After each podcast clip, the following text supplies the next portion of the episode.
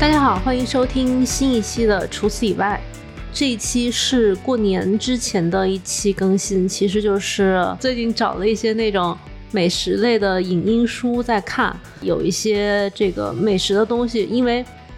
十几二十年过去了，跟当年再看，不是就是现在再看，跟当年第一次看的感觉很不一样。嗯，所以我就找了一位嘉宾一起跟我录这一期。因为我今天聊的这一部是一部美食番，是动漫，叫做《中华小当家》。然后我请来了一位全中国最有资格 聊这部剧的嘉宾。哎，怎么就这么巧？巧了，我又跟他很熟。您自我介绍一下呗。哎呀，没有人比我更懂《中华小当家》。是是是。嗯，大家好，我是于谦一杰。嗯，很多人可能知道我是因为我十二年前做过《中华小当家》里边其中男主角刘昴星做过的所有的菜。嗯，已经十二年了吗？我二呃一二年的时候开始做的。哦呀，可以有点年头了。那你看，很多人都说我初中的时候看着您的作品长大。行，因为我为什么？会又把《中华小当家》这部片儿翻出来看，是因为我去年十二月底的时候嘛，就发了一期，也是在除此以外发了一期播客。那一期播客呢，它是聊的四川的菜市场，然后那一期就是因为正好是冬天，又是呃蔬菜，尤其是白菜类的特别特别水灵、特别甜的一个时候。那一期菜市场的播客里面，我就记得就是看到什么豌豆尖儿啊。什么红菜苔呀，什么儿菜呀，就看得非常的开心。然后呢，因为我公众号会同步我的播客嘛，公众号就收到一条评论说，他说我是一个在广州的很无助的爱青菜的人士。我看到照片我就已经不行了，就是广州这个地儿是受水土局限，青菜会容易发苦。我现在就是非常想念那种随便炒一炒就很甜的青菜。然后下面。就有一个，因为因为公众号评论区不是可以互相回复盖楼嘛？就有一个人说，他说我小时候看《中华小当家》，就小当家本人从四川去广州拜师学艺的时候，第一道菜就是炒青菜。对。然后因为他不知道要提前处理，就他从四川过去广州就没有被广州当地的水土鞭打过，然后他就炒出了土腥味很重的青菜。嗯。然后他们俩就聊上了，我当时心想，嗯，这剧还有。就是这这一部番还有这一趴呢，就是我完全没有留意过以前。所以你真的曾经看过是吗？我看过，但是我全部着重在那个什么黑暗料理大比拼，就什么黄金开口笑那一趴。是读书的时候看的是吧？反正就是我小时候，我跟你还是差着辈儿。嘿嘿。对，然后我又觉得那这个东西还挺有意思的，我就又。翻回去把这部翻出来看了一下，因为腾讯视频上面就有它全部五十二集的资源嘛。我看了一下，我觉得还是挺有意思的，就是比我印象中那种特效呀，就声音啊，什么盘子发光呀，人会跳舞啊，脑子里那个就是就不太正常的那种反应之外的，有一些很实在的东西，就是，所以我就想今天找你聊这个嘛。得亏我还没忘。你不是天天回看它吗？我也没有到天天看的地步，但但确实，当年因为做复刻的时候，就是特别集中的看，就差不多每集单集观看次数不差不下十遍吧。然后有很多就是那种逐帧，嗯，扒那个视频的，对对对，所以大多数情节我都记得。你在复刻之前，应该就是已经先看过好几遍，然后才想复刻的吧？就是。一般都是随着电视台播的那个次数，只要有就看一看，就但很少会说就是单独自己在网上又重重新看一遍，那个没有的。那你为啥会想复刻呢？因为当时无聊嘛，就是当时真的是无聊，因为刚刚失恋，就特别没有事情干。那我们展开聊聊失恋这一哎，不是除此以外吗？怎么改老娘舅啊？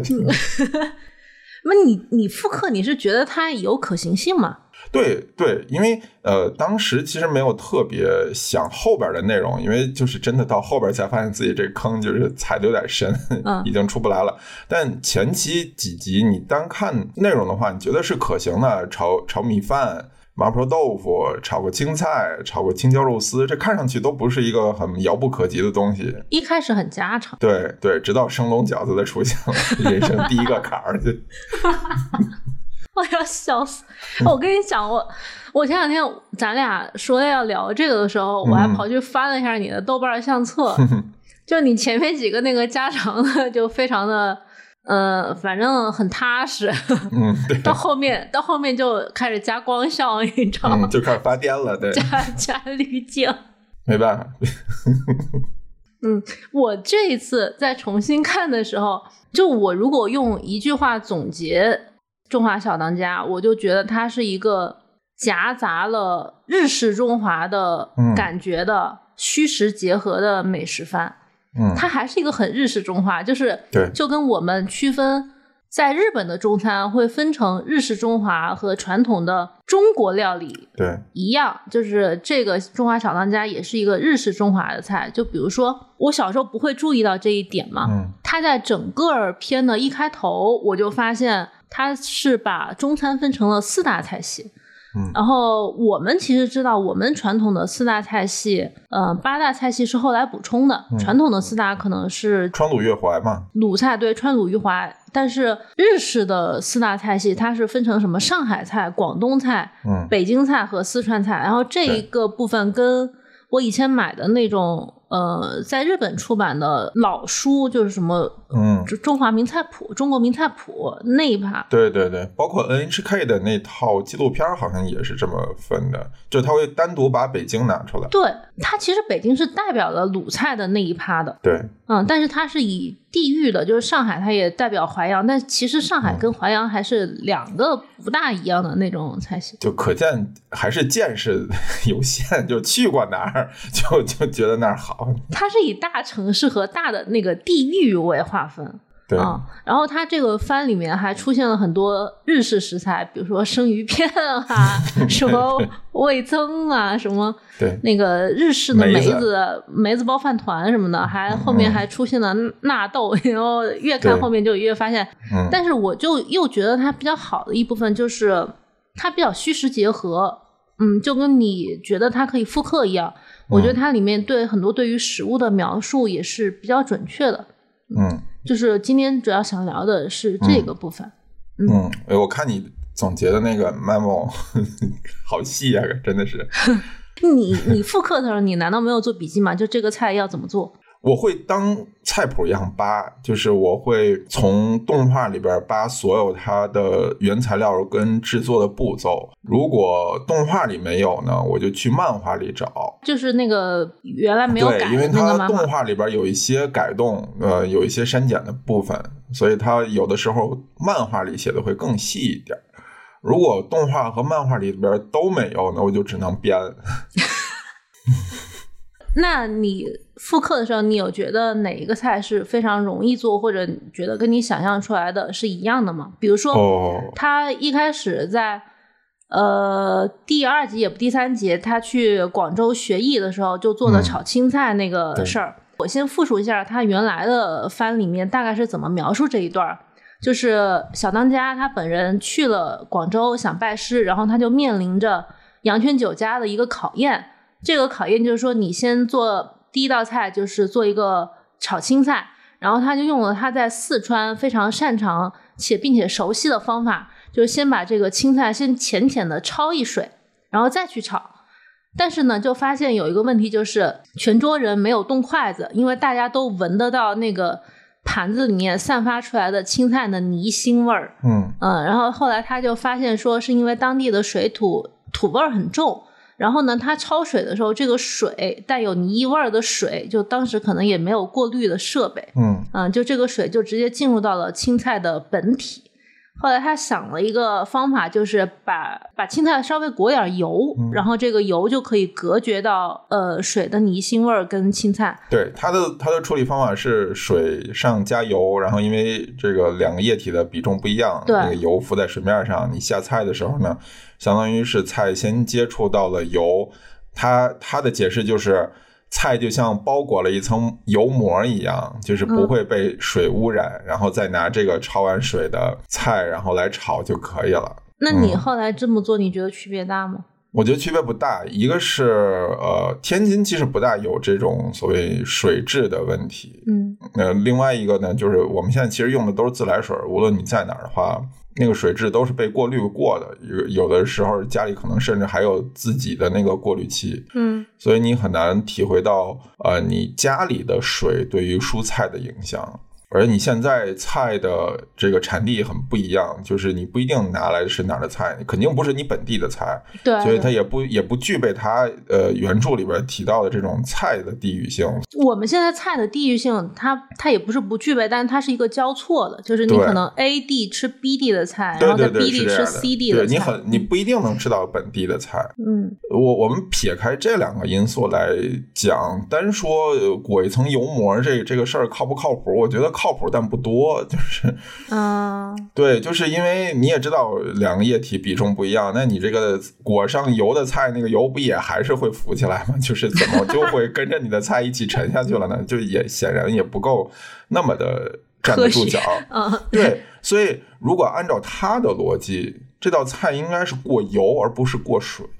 那但是它青菜也不可能拿去炸呀，就是你你浅过油嘛，就是你那个油不是温度特别高，你就烫一下，就跟很多呃很多餐厅炒蔬菜其实也是有过油这么一说的，就有过油派跟过水两个两种做法，就是有些过油，有些过水，只要你温度不是那么高，你过油也没有问题。你这一点就是可以直接过油，这一点在十二年前您还年轻的时候意识到了吗？我完全没有想到过啊，嗯，那你现在就是还是有点长进吗？哎嗨，毕竟过了十二年。但是当时复刻这道菜，它就是平滑的就过去了嘛，就平滑的过去了，就是是好吃的炒青菜，呃，显然会比你普通炒的那个青菜味道会更好吃，因为你用了鸡油嘛，就再怎么说加了荤油，这个菜就不会变得难吃了嘛。嗯，对，但是他后面还有一集，就是二十一集吧，我记得就是钢棍谢师傅他到店里来挑衅的时候，小当家不是当时不在嘛，就四郎四郎炒的那一盘，对，给他炒个十斤炒蔬菜，那个炒蔬菜，它的剧情里面有一点比较戳我的，就是呃，他们也是默认说所有的蔬菜下锅之前要过油，然后他就说这个过油呢是有利于锁住蔬菜本身的水分和味道。但是我们现代的这个烹饪的语境里面，经常会说，呃，蔬菜炒之前是否过油是餐厅和家庭厨房的一个区别，因为餐厅这样把它炸一下再炒，会让它熟得更快。所以为什么家里炒蔬菜，尤其比较典型的像，嗯，干锅花菜、炒藕片儿那种相对难熟一点的蔬菜。在餐厅里面炒会比在家里炒的要好吃很多，但是呢，大家也会自我安慰说，但是家里炒出来的会健康很多，因为没有那么费油，没有过油。对，我就发现其实它动画里面强调的是比较正面的那一趴，就是我们现在不太说，嗯，它会有锁住蔬菜的滋味和水分的那个效果，所以这这也是关于蔬菜过油，但是是相对有一点点戳我的吧，就是嗯。嗯，我们现在经常会忽略这一趴，对，会聊的比较片面。嗯嗯，但但其实我们，哎呀，过油这事儿真的就是，嗯，一方面它确实是有这种提速的效果，嗯，但有些菜你如果不过油的话，你在家真的时间足够的话，你就是要好好的，比如说干煸，你就是要一点一点慢慢的煸，把那个，对，它其实目的也是为了锁住水，也不一定是锁住水吧，相当于是你。呃，干煸的过程中挥发更多的水分，能让它那个味道更浓缩。对，其实是要去掉一部分水。对，然后同时呃，让它熟化的一个过程。那家里我有时间，我不需要费油，而且有可能我火力也不够，我就一点一点，真的用时间把这件事情磨磨掉它。但餐厅就是因为呃，他可能考虑到效率，他没有这个时间，他就拿油过一遍也是可以的。但那我觉得他的目的是是不一样的。呃，有一些菜它确实是需要有这么一个过程。对我突然想起来，就是湘菜里面有一个呃紫苏煎黄瓜嘛，嗯，那道菜是我经常觉得餐厅做的不如家里的，因为餐厅会把那个黄瓜炸一下，但炸其实黄瓜里面那个不一样，对那个多余的水分还没有去掉，它还没有到表面两面焦焦的那种感觉，但是家里有耐心给它慢慢煎，反而效果比较好。是，所以当时我看到这一集的时候，我就觉得有时候我们对于烹饪的优劣，我们是只看到我们自己想看到的那一面。嗯，是的，嗯是对的。餐厅过油，效率肯定是其中之一，但肯定还有效率以外其他的原因。对，是的。嗯呃，刚刚聊的那两部分是小当家剧情里面，我觉得他对食材的理解还比较比较正确的那一方面，就是啊，这么快就要到不正确的地方了。没有不正确的，里面有一些 bug 就是嗯瑕不掩瑜吧，那种那那些 bug 就是也不至于把它单独拎出来说他们是推翻这个剧情呢。比如他跟嗯黑暗料理界 PK 的时候选的那个海鲜的食材选的是上海蟹，就是大闸蟹，我想这不是个狐仙吗？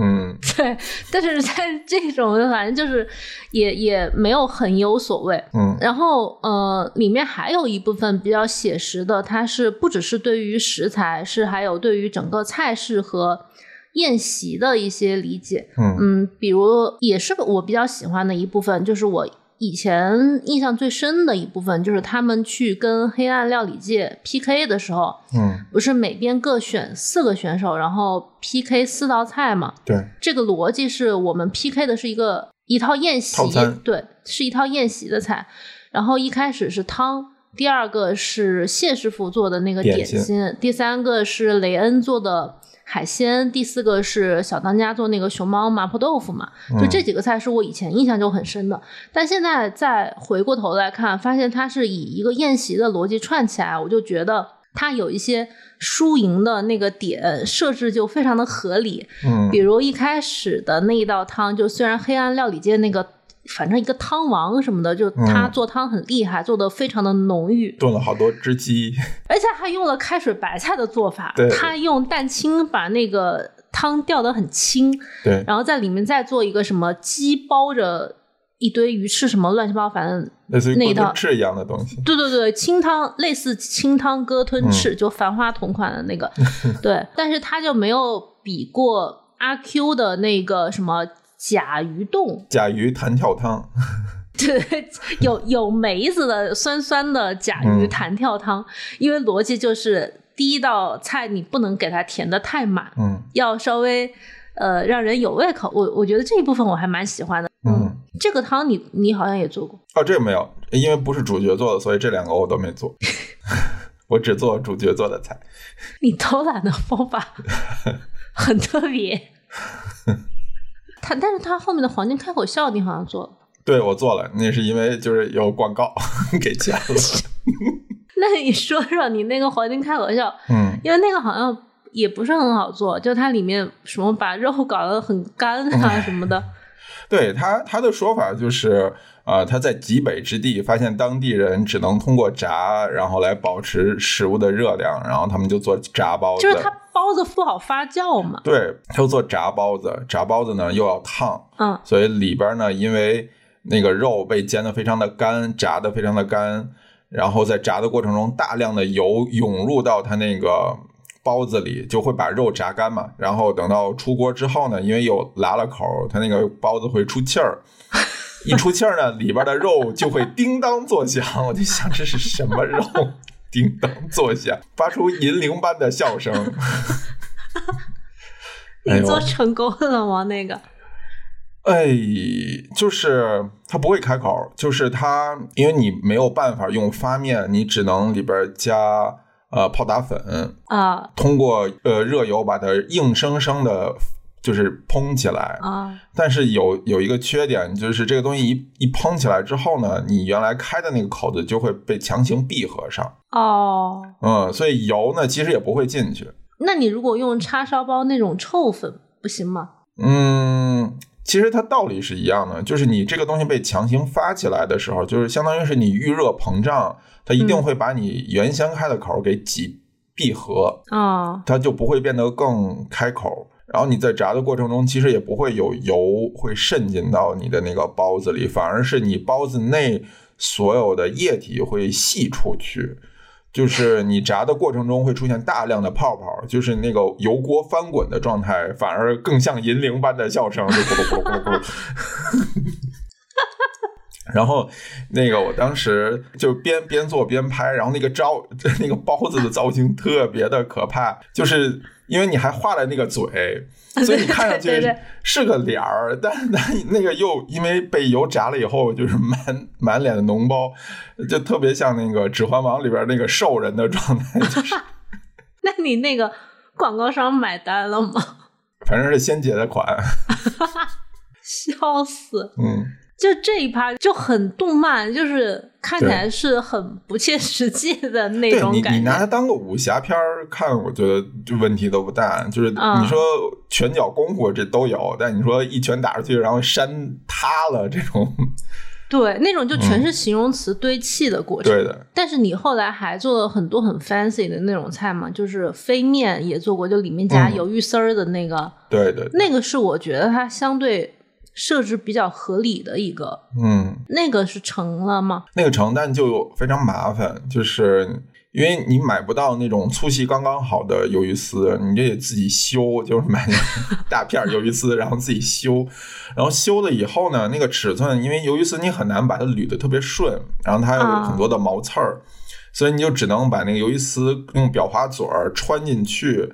然后一边挤那个鱼的鱼泥，然后一边往外抽那个鱿鱼丝，这样带着往前走，就是很费劲，能做出一条面来。就而且那个面很粗，很像粗细大概有乌氏乌冬的那种粗细。你要说好吃，肯定是好吃的，这些东西加一块儿都不会难吃，就是就很麻烦。嗯，嗯但问题是，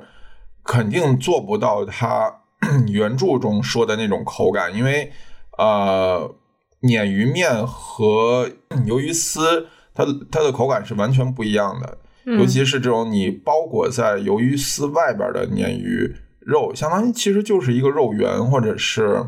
虾滑的那种质感。嗯嗯，还是那种没有加任何添加剂的虾滑，其实就是像很像豆腐，很软，你一咬里边就会有一个硬一点的鱿鱼须，这个东西就是让你觉得口感确实层次感极大的冲突，就是特别的丰富，完全哪儿也不挨哪儿。但你要现在做的话，肯定不会用这种做法做。你现在做的话，你可以加很多的呃添加剂，呃，比如说你会加各种形式的，呃，简单一点，你可以加各种形式的凝胶，嗯，然后让它呈现出类似于呃鱼翅一样的口感，就像做素鱼翅那样做这个东西，或者你可以用中式的做法，你就加各种的淀粉类的东西，然后打上劲儿之后，这个东西就会变成类似于我们刚才说虾丸儿，哎，虾滑那种 Q 弹的，其实你里边已经不需要放鱿鱼须，或者你干脆就把鱿鱼须打成小颗粒，然后泡软，放在里边搅拌，然后一同出来，那个那个口感的层次感也是存在的。你不需要是一整颗或者一整丝那个细长的鱿鱼须、都不需要，你吃在嘴里也能达到它漫画里形容的那种口感，也是可以的。我现在吃有些潮汕的墨斗丸，它就它嗯不是本身也是墨鱼浆打出来的，对，它里边有那个颗粒粒嘛。对对，它里面有墨鱼的颗粒，我觉得嗯那种其实就挺好的。就可以了，就足够了。嗯，只是不是面，它那个得是面。是的，是的。嗯，这个是我觉得还挺好吃的，看起来。借借助现代烹饪的方法也太多，可以把这个东西。本来现在我记得网上就有卖那种所谓鱼面的那个那个东西，哦其实就是鱼肉加呃淀淀粉粉类的东西。嗯对，你还做过啥菜是相对比较复杂，但可实现程度比较高的呀？哦，炸虾，炸虾，大龙虾那个也可以啊。龙嗯虾那个其实反而不难，那个那个好简单。那个炸虾，它原著里面你做的是哪一款？是刘昂星做的那款？对对对，就是裹豆皮儿的那款，就是把嗯那个美乃滋裹到豆皮儿和龙虾之间的那一款，那个好吃啊，那当然好吃，炸龙虾 怎么可能不好吃？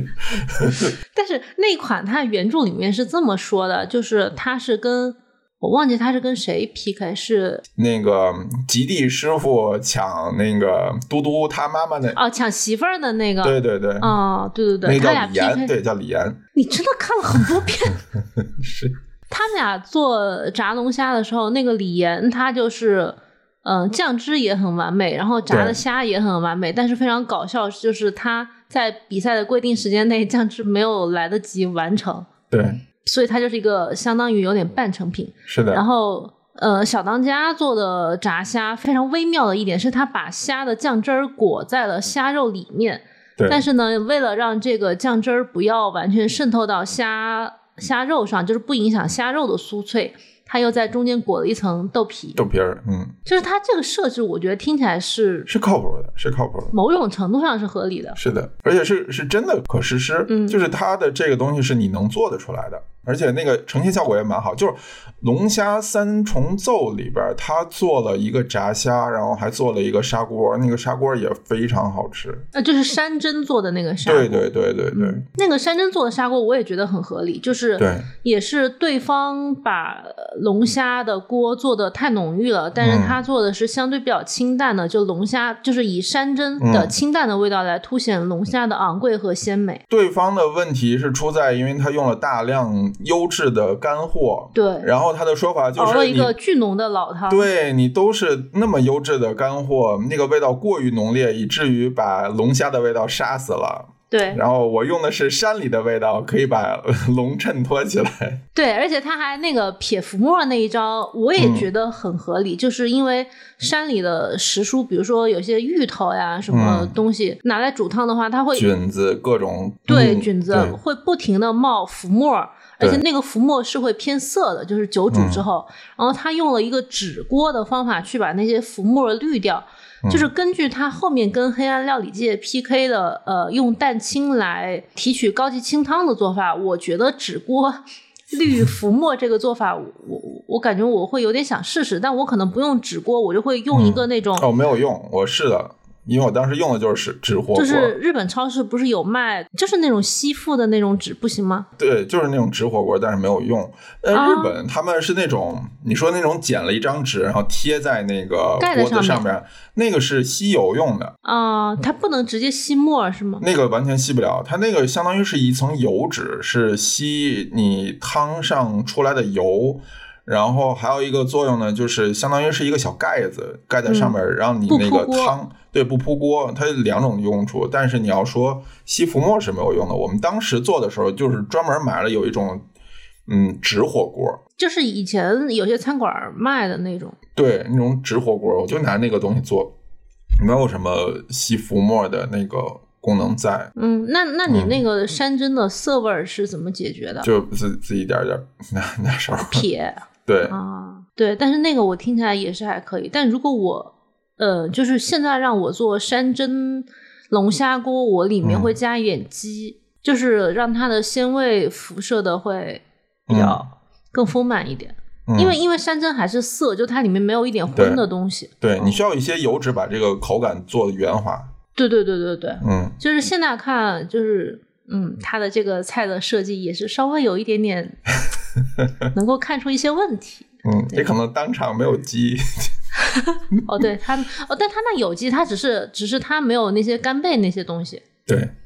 就这一次看小当家的时候，我觉得有一部分是也是以前没有体会到的，就是他对于谁赢谁输，就是各种 PK 的时候谁赢谁输的设置，因为以前会觉得。小时候会觉得这是不是因为小当家的主角光环，所以每次赢的都是他。但现在听起来就是他每次赢的是很有道理的。比如说刚刚讲的那个，呃，龙虾三重奏里面，他赢的是赢在他突出了主角，跟比较有融合感。就是山珍龙虾锅那个是他突出了作为主角的龙虾的风味，然后炸龙虾那个呢，他就是把酱汁融在里面，就是。融合在里面这件事儿，他好像在这部番里面强调了大概三四次。嗯，就是小当家做的很多菜，它是以一种盖饭的形式出现的。你要这么说，他的那个番里面有一句话是“分割不是所谓最完美的状态”。对，你说做大烧麦的那个是吧？做做大烧麦那一次，他是这么评价的。其实。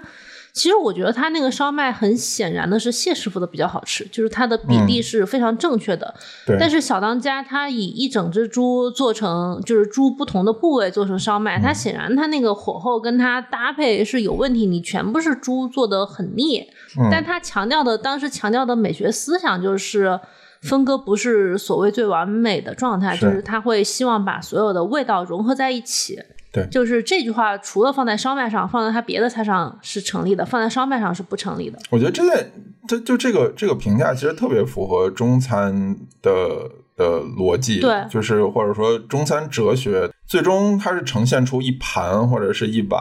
或者是一、一锅，嗯，然后它的要求就是我这一锅或者这一盘子里边所有的东西是融合在一起。就是我调味已经完成了。对对，我所有东西都是在这一个容器里呈现出来的，你不应该再额外就就跟西餐或者说跟法餐、意大利菜的那种，我需要拿什么东西来配什么东西的这个概念是、嗯。是不一样的。我记得以前我跟孟德斯周就周老师聊潮汕酱料那一次，嗯其实也是提到这个观点嘛。我觉得这个东西它是有发展的，比如说，嗯，嗯、中餐跟西餐的一个很大的区别是，中餐是调味前置，对是把调味做到菜里面；西餐可能是调味后置，就是你是要每次比如切一下、裹一下酱啊、沾着来一块儿吃。嗯但是现在可能因为现代高级餐饮的一些发展，它又把中餐里面的这个调味又把它硬给拆开，不管它嗯是出于是的表演的形式的需求，还是出于说还是能力不够。还是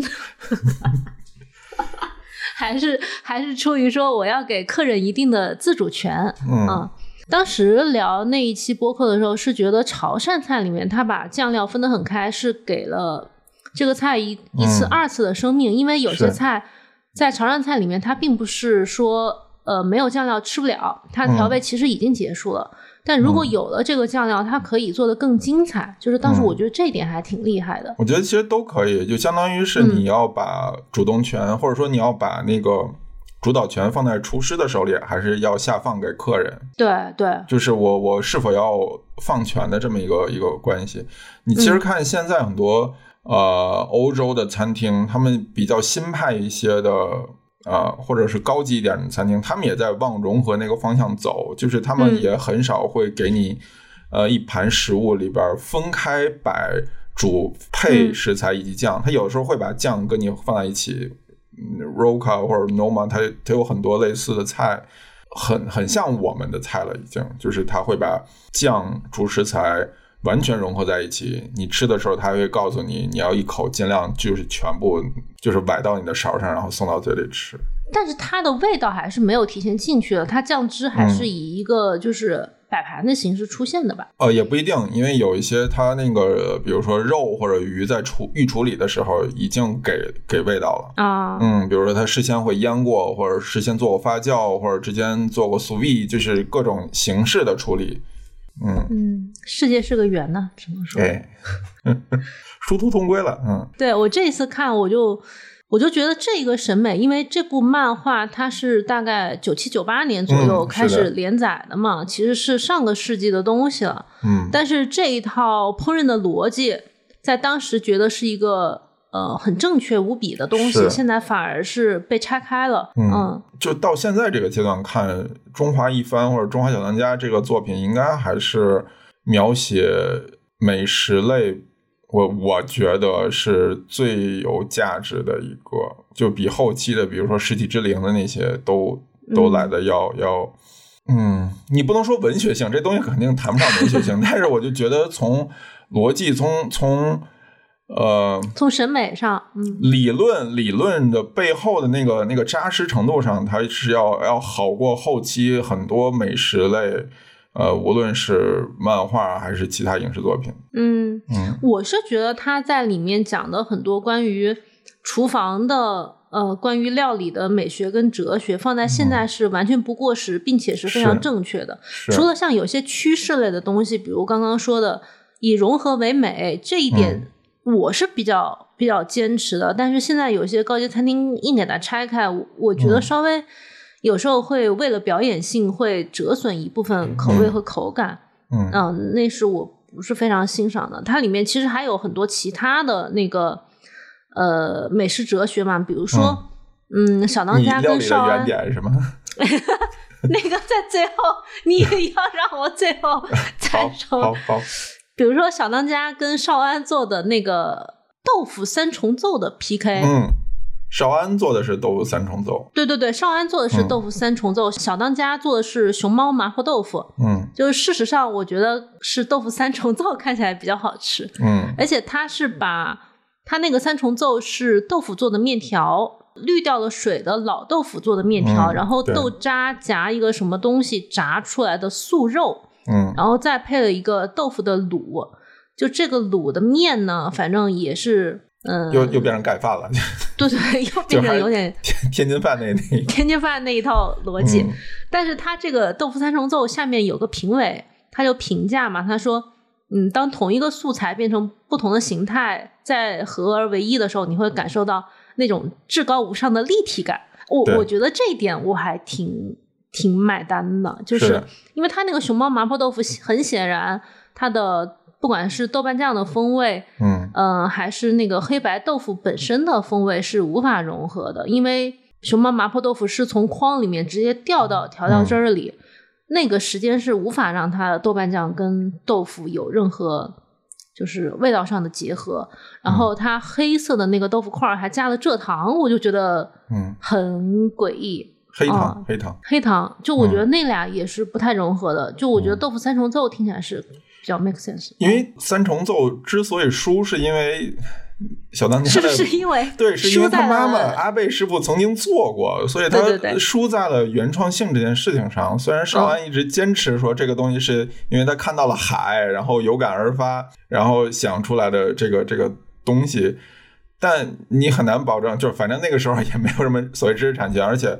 大家都是这个级别的师傅，然后撞梗是很有可能出现的事儿。但是你你单从这两道菜来看，显然三重奏这道菜的完整性会更好。然后就像你说，一个是完整性更好，而且它被打磨的时间应该是更长。对，就是它是实验过的。嗯是的，毕竟就是主角他妈也做了，他那道就小 嗯嗯妈大熊猫那个菜就是临时起意，胜在一个点子，就是我觉得他那个片儿里有一点，嗯，主角光环，就是嗯小当家每次都是临时想了一个点子，对但是没有被打磨过。就是我对这点非常的，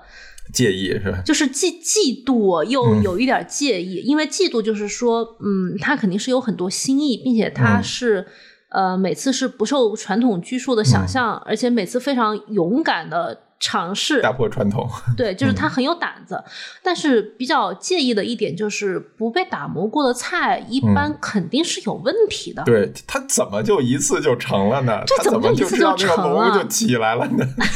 哦，那个龙真的是最扯的那个，什么两个蒸饺什么会飞什么的，嗯，龙会动的那个，那个我觉得非常的扯，。就你在做的过程中，你就因为你我做的时候就是反复试错，就是没有一道菜我除了那些特别简单，比如炒饭这种，可能一次你就做完了。嗯嗯嗯，大部分的菜你都要试错很多次，然后你就会就每次发现有问题的时候，你就想说他怎么就一次就做对了呢？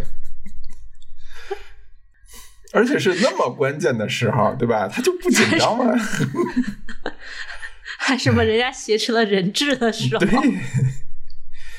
要么就是什么考试，要么就是嘟嘟要死了，要么就是，哎，就是就是很嫉妒。虽然承认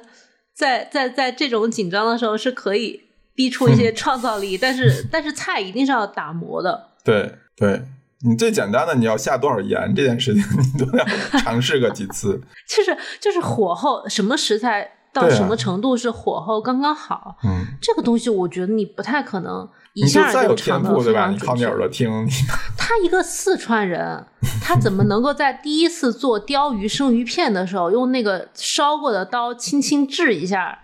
就知道它的准确的火候，就是锁住了鲷鱼最美味的时间了呢？哦，知道后后来，因为嗯，前两年我见有一个人在 B 站上拍了视频，就是把把这些菜都复刻了一遍，然后他就真去打了那把刀，就是他把那个刀先打了眼儿，然后找师傅拿铁丝穿了那个那个那个网，圈儿啊，然后他就真的是先把那个东西在火上烧，烧完后就剁在鱼身上，就一刀下去，那个鱼就焦了。就你像那个鱼发出滋啦一声，就像是鱼的惨叫一样，就然后那那坨肉就是焦糊焦糊的，然后粘在刀上。对，因为刀上没有油，因为它没有油。对，这是一个正常世界下应该出现的事儿，就是抢夺永林刀，最后一道题，小当家一刀下去，油 鱼糊在刀上，然后比赛他输了。对，因为他那个刀温度很高，他不是手有点烫伤了吗？他又不可能是一个低温的炙烤的状态，然后还 出现了爆炸一样的场景，这怎么可能？那 他那个他那些视频复刻的成功率高吗？我没看完，我就看那个鱼糊了，我就关了。笑死！但他那个半熟的口感我是认可的，只是他可能就是把把那个火候有点太夸张了，这个一次过的这个事儿太夸张了。对，但这你仔细想，他的他想要表达的东西就是先把鱼切成鱼糜之后，然后先炒熟，这是一个正常的逻辑。他其实要结束它的继续腐败的那个，对，就是在你最鲜美的时候把你 做熟就结束了。嗯。嗯，正常逻辑就是我切成鱼馅儿，然后炒一下，然后他就弄了一个很夸张的表现方式，就是爆炸。但是，但是还是就是他的逻辑不能说错，逻辑也不能说不通。嗯，对，就是就是夸张了。对，表现形式有有待商榷。嗯，对对对。那你把它当成一个武侠片看也没也没什么问题，对吧？至少比金庸那几个切强。哎，它里面有一节就是。嗯，阿 Q 在嗯去黑暗料理界，你说龙卷风春卷那个吗？对对，龙卷风龙龙卷风春卷就是他去黑暗料理界，他们几个去之前要考核一下阿 Q 的这个烹饪水平，就指了一碟散鱼翅，说你得把这个做好。嗯，然后阿 Q 就选了金华火腿丝、笋丝跟这个散鱼翅，把它编成辫子塞到香肠里面。然后我就当时就想起金庸的那个，呃，《射雕英雄传》里面就四种、四五种不同的肉吧，也是编成辫子。但是我发现他这俩菜有的问题的逻辑的点不太一样，就是，呃，阿 Q 做的这个编成辫子呢，它是为了达到呃爆炸一样的口感，并且挽救这个其实不太行的散鱼翅，然后他就用了。火腿丝儿跟笋丝儿这种鲜味儿，去把这个鲜味儿进到呃鱼翅里面，它的逻辑大面上没有太大问题啊，只是它其实这个逻辑相相当于是你。一般做鱼翅的前置步骤，就是你鱼翅进高汤的那一步，那个高汤是用火腿、笋这些东西弄。对，但它可能就是，比如说它火腿用的比例大，但这个肯定是有很大的油耗味儿的。对，就是它会太咸。对，然后就是它没有做前置的处理，把它全部平衡好，它就直接给给进去了。但金庸那个逻辑错就错在。他用不同的肉，对对对，不同的肉的口感是不一样的，编成辫子这件事儿就不合理。嗯，对，而而且你这事儿不能细研究，你要是套龙虾的那个理论呢，嗯，那你这鱼翅不就被火腿 给杀死了吗？哦，但是但是它其实也不能这么比啊，因为鱼翅本身是没有味道的，龙虾是有味道的。对，鱼翅本身没有味道，那你怎么突出它呢？嗯，但它可能主打一个挽回吧，就是因为这个鱼翅已经不行了，你只要发福发 化腐朽为为神奇，难为一个长沙人了，这是 化腐朽为神奇，它就已经算通过考核了吧？啊嗯，总不能做一碗湾仔翅是吧？啊，对对对，嗯，就它的逻辑，我觉得能被拆开并且复用的，就是比如说它对于什么时候需要凸显一个口感。什么时候需要凸显一个主食材？什么时候需要呃，就比如说在你没有胃口的时候，该用什么样的菜去配合这个当下的使用的环境？我觉得这套逻辑是很很好。就是或者说，他对他对烹饪过程中出现的矛盾，他解决的出发点是是可以的，或者说他嗯，他解决问题的那个逻辑是没有问题的，只是解决的方法。呃，夸大了或者演绎了，但你沿用它那个逻辑呢？呃，很多地方你是可以用的。嗯嗯，包括用柿子来做青椒肉丝这个东西也是可以的。那个你做过吗？那个我也做，那也是好吃的。就是你相当于把糖然后改成柿子嘛，柿子酱。那个我当时看的时候，我觉得稍微我会有点疑惑，就是它嗯本来炒一个青椒肉丝，但是如果你里面一定要加柿子泥的话，它这个嗯菜就会太糊了，就是很黏糊不。要加多，不要加多，嗯 因为你本身炒这道菜里边的糖的分量也不重，啊相当于你就拿这个东西，然后再加酱油，你就不用加糖了嘛，然后就加酱油加盐，然后调一个汁儿，然后烹在里边就可以了。就是它还有一点点代替了那个淀粉勾芡的那个作用在，因为它那个柿子本身的的那个汁儿就是粘稠的，所以你挂在那个食材上也没有问题。其实可以沿用它的逻辑来来做菜，比如说我们刚才提到那个鲶鱼面的事儿，就你不一定嗯。非得加一根儿鱿鱼丝在在里边儿，你可能做鱿鱼颗粒也可以，或者像哦，对，它那个梅子炒菜那个真的是好吃的东西，梅子炒呃，饭、炒，饭炒饭炒饭，它其实就是把梅子饭团的那个东西解构成炒饭，但好吃，确实是好吃，嗯，就是加了一点咸咸咸的、酸酸的这种口味在里面。对，我还是觉得吧，就是这几年翻来覆去看这些美食番，它可能在一方面也也补充了我的一些视角，嗯。因为我有时候觉得我不是一个非常有想象力的人，就是那种嗯想象力是说，不是那种天马行空的想象力，是吧？对对对对对，嗯我能想出来这个食材怎么用。你是踏实的那种想象力，对我有时候就觉得我太太踏实，太嗯求真了。嗯所以我这一次看这种天马行空的东西，我一下看的还非常的兴奋，嗯我就觉得可能有些视角是可以让自己飞一下的。嗯嗯，然后我还比较喜欢《小当家》里面，就是他基本上对于料理的审美是嗯。相对，呃，除了我们前面说的比较就是包容的、融合的之外，他还会讲清爽、讲原味、讲简洁、讲甘甜，嗯。就是这几个词儿，在我看来都是对于烹饪比较高级的一个审美词，就是他很嗯少讲。呃，因为他只要但凡 PK，对，嗯，尤其是一开始那个炒饭是一个很典型的代表，就是山珍海味的炒饭，对海鲜的炒饭，跟它平平无奇的一碗炒饭比起来，对，对，就是是一个势均力敌的状态。你会发现他的对手往往都是那种世俗面上认为特别豪华的东西，啊，对，然后他会从一个更高的维度俯视你，说你那个东西还不够，就是对你忽略了一些什么？，对对，嗯，反正虽然很理想嗯啊，可是还不错，感觉。嗯嗯。但这个逻辑其实也很偏向于日式中华料理的一些逻辑，就是他希望你这个，或者你整体这个逻辑也很偏向于日本料理的逻辑，他希望你往清雅高，呃，就是这种简洁，然后做减法，然后让尽量突出食材本来的味味道，不要给太多的其他的东西，呃，把这个味道搞混，就是他他。这个逻辑非常非常像现代日料的这个逻辑，包括你看日本人做法餐或者意大利餐，他也喜欢用这套逻辑。嗯，但这套逻辑我觉得中餐里面它是它是有的，有的只是只是现在被呈现的不是非常好。是嗯，高端中餐，其实应该也是沿用的这一套逻辑。对，但是就是你如果简单沿用这一套简洁呈现的东西，现在呃，客人不一定买账。要求太高，你对师傅的要求也高，你对食材的要求也高，你甚至对客人都有很高的要求。嗯嗯，嗯对，我觉得简洁审美这件事情是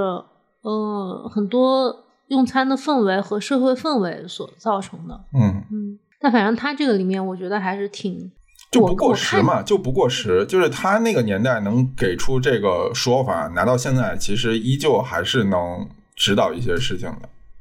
对对对，嗯就是我还是那种感觉，就是并不是说，嗯，他这个番是超越了，完全超越以前的以后的所有的美食的剧，因为我可能看的嗯。剧没有你那么多，但是我觉得它的几个逻辑和几个哲学上升的点是非常嗯。经得起推敲的，是。嗯，它是占着一个不败之地，你知道吗？对，其实它这部番贯穿所有的，还有一个它的核心逻辑就是料理必须带给人幸福嘛。嗯。对，我觉得《小当家》里面他可能用了很多不一样的侧面去描述，比如说像谢师傅跟那个白罗家嗯 PK 的时候，谢师傅就说你你不要把这个比赛搞得这么严肃，你就嗯像我做这种开口笑、做这种笑呵呵的东西，就是点心就是要开心的 吃的那那个意思。然后他前面还有一些说法，就是说你不能用这种好吃的东西来作恶，嗯，对，嗯，就是他用一些不同的侧面去描述。但是现在很多美食的作品里面，他就会说，他这个幸福感好像就是要唤起你的某种回忆，好像嗯就是这个维度，可能我现在一下想不起来太多的维度。就现在影视作品里边，对于美食的幸福感，一般都是比如说像这种所谓居家型的，呃，合家团圆呐、嗯嗯或者是这个包饺子那那种那种类型的，要么就是这种安抚情绪作用的，比如说像深夜食堂啊，啊，对，呃，孤独美食家呀，包括什么爱爱做饭的和爱爱吃饭的，就是那种就是抚慰心灵的，就是把这个当做你一天生活精疲力尽之后，给你一个暖暖和的东西，让你重新打起精神来的那个东西。嗯，过于片，你也不能说过于片面，但它就是让你觉得有点就是它是一个切面，对你觉得有一些单薄或者还不够。嗯 中华一番它好的点在于，它因为是一个漫画，然后它同时又是一个架空的历史，它有很多不同的方向来给你表述，由于食物能带给人幸福的这件事儿，无论是呃那个黑色的鸡，呃，还有我有很多很厉害的竞争对手，包括是像那个少安最后也和解了。对，然后包括李岩，这些其实都是某一种 最直接的，就是吃完那个彩虹粥之后，所有人都病好了，对吧？然后吃完了那个什么银河面，对吧？两口子就在一起了，就他很直接，但最后最后皇帝都被都被食疗治好了。对，非常直接，他就是创造出了一个矛盾，然后给你一个通过美食的解决方案，告诉你，你看嗯吃就对了。对，虽然就很简单粗暴，但是你能感受到它维度很丰富。它有点吃可以解决一切，对，嗯，但是现在。因为因为它是一个抽象的一个番嘛，嗯，但是你说像深夜食堂那种，它可能是比较具体的一天，就它那个一天就比较适合用一个呃缓解疲劳这种切面嗯去呈现，可能它本身这种食物跟这种番剧呈现的角色嗯也不太一样。对，嗯都是比较社会层面，或者说都是成年人的烦恼。对对，嗯，他其实就是掌握了道德的制高点，就是他他掌掌握了料理政治正确，就是你很难站在一个一个一个角度上，然后说他错了。你说你怎么能对一个人说这个料理是带给人幸福这句话是错的呢？对吧？嗯，对对对，然后他又用一些也许非常呃。就是看起来非常合理的这个面儿去呈现这个点，但是那些面儿呢，你能不能去复刻它呢？有些又是是可以的。又是个问号。我觉得，嗯我觉得那这么听起来就很微妙，因为它是一个你想去努力达到的原点，但是你嗯不一定是真的可以复刻成功。是，那我觉得我们今天聊的也差不多，因嗯为、因为这种就是跨越了三十年，哎跨越了两个，跨越了两个十五年吧。哎呦三十年是他他写的时候，嗯嗯嗯就他写的时候代人呐，真的是。然后。然后我们可能第一次看，或者嗯像你一开始复刻都已经是十五年前了，那现在十二年怎么越说越久了？那然后现在再看，又是过又过了十来年，就这嗯十来年又见证了你的一些厨艺的成长啊！就是我翻来覆去看，是是是是，因为我我时常有在想说，就是因为这么多年，我每当接触一个新的技术或者是新的可能性的时候，我就在想，哦，当年如果这道菜我知道这个方法，也许会有一个不一样的东西。我就经常会有这种 callback，嗯嗯嗯，嗯，行呗。那我觉得我们今天差不多就聊这样。所以你不拔高了吗？就是那个料理的原点，他那个，我觉得幸福吧，幸福幸福就就就当拔了是吗？就不要料理幸福。就可以了。料理的原点，就它它里面还有一趴是，嗯，对于他自己的和对于就是做菜的人的这一部分的要求，是可能以前我做菜做的没有那么多的时候嗯所不能体会到的。嗯就是我现在看这些东西都有一种感慨，就是他们怎么精力这么旺盛？对，他们怎么能持续这么有热情？他们怎么那么不怕失败？我觉得我是跟他能有一样的好奇心的，就是我会一直想看别人在做什么东西。就是他从来没有放弃过。嗯，就你看他无论在什么样的困境下，他都没放弃过。像大熊猫、麻婆豆腐，就是因为没有放弃才出现的东西。而且你看他其实也不是一直都有灵感的，就是他有好几次都不知道自己到底要做什么。呃，第一次就是考试的时候，然后嗯，阿飞跟他说说，就是想一想你料理的原点，然后他就想起来了嘛。你其实最近不一直也都在就是挖自己料理的原点嘛？你这两年一直热心于湖南菜，我没有啊，湖南菜也不算我料理的原点吧？我觉得湖南菜是我的舒适区。是你的原点，不一定是你料理的原点，但是是你的原点。呃，我觉得像小当家，他想到很多菜，他能想到四川，我想到很多菜也是想到湖南一样。对，就它是一个，就是你印在骨子里的非常熟、非常熟练的一个思维的模式。对，但它不一定是料理的原点，料理的原点还是就是必须带给人们幸福。